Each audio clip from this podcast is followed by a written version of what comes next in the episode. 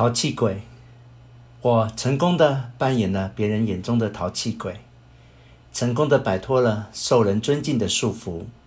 成绩单上，我所有的学科都是满分十分，唯独品性要么是七分，要么是六分，而这一点也成了家人的笑料。其实，我的本性与淘气鬼正好相反。那时，我已经从男佣和女佣身上领教了何谓可悲，并遭到了他们的侵犯。我至今仍觉得，对年幼的孩童而言，做出这种事是人类所犯下的恶行中最为卑劣、最为丑恶、最为残酷的罪孽。可我还是容忍了这一切。甚至还觉得自己看出了另一种人类的特质，我只能无力地苦笑。倘若我有养成说真话的习惯，那么或许我会毫不胆怯地向父母控诉他们的罪行吧。但我又不完全了解自己的父母，控诉他人的手段与我永远是无法期待的。无论是诉诸父母，还是诉诸远景，亦或政府，最终不是仍然败给那些老谋深算者的冠冕之词吗？世间的不公平是必然存在的，我十分清楚。归根结底，诉诸他人终究都是徒劳。我只能不言真话，默默忍受，继续搞笑。也许会有人嘲笑我。什么呀？你的言下之意是不相信人类吗？你什么时候变成基督徒啦？但我认为，对人类的不信任，未必就意味着我走向宗教之路。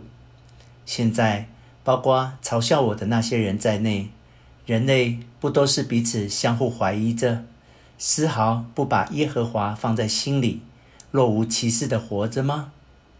同样是我小时候的事。父亲所属政党的一位名人来到我们镇上演讲，家中的男佣带我去剧场听。剧场内座无虚席，镇上与父亲关系亲近的人几乎全都赶来捧场，并用力的鼓掌。演讲结束后，听众三五成群的沿着夜晚的雪道回家，大家议论纷纷。把今晚的演讲贬得分文不值，其中也掺杂着与父亲过从甚密的声音。父亲那些所谓的同志们，用近乎愤怒的语气批评父亲的开场致辞如何如何拙劣。那位名人的演讲更是多么的语无伦次、不知所云等等。之后。那帮人顺道来到我家，坐进客厅，脸上便堆满笑容，对父亲说：“今晚的演讲太成功了。”就连母亲向男佣们问起今晚的演讲如何时，男佣们也都假惺惺地说：“讲得太有趣了。”可是刚刚在回家的路上，这些男佣明明还互相哀叹，再也没有比演讲更无趣的事了。而这仅仅是其中一个微不足道的例子而已。彼此欺骗，却又神奇的彼此毫发无伤，就像没有察觉到互相欺骗一样。这种显而易见、通透明朗的不信任案例，在人类的生活中比比皆是。不过，我对互相欺骗这种事没有太大兴趣，因为我自己也是从早到晚借着搞笑来欺骗人。我对于品德课本上正义和道德什么的也漠不关心。我实在难以理解那些彼此欺骗却又能通透明朗的活着，以及有信心活下去的人。人类最终没让我学习到其中的奥妙。如果我领会了这些奥妙，就不会如此畏惧人类，也不会拼命地去讨好他们，更不用。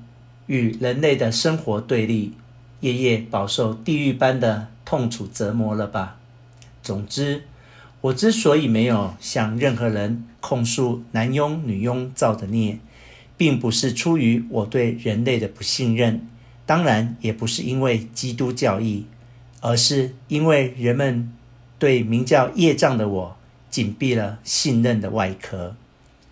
就连我父母也时常向我展现他们令人费解的一面。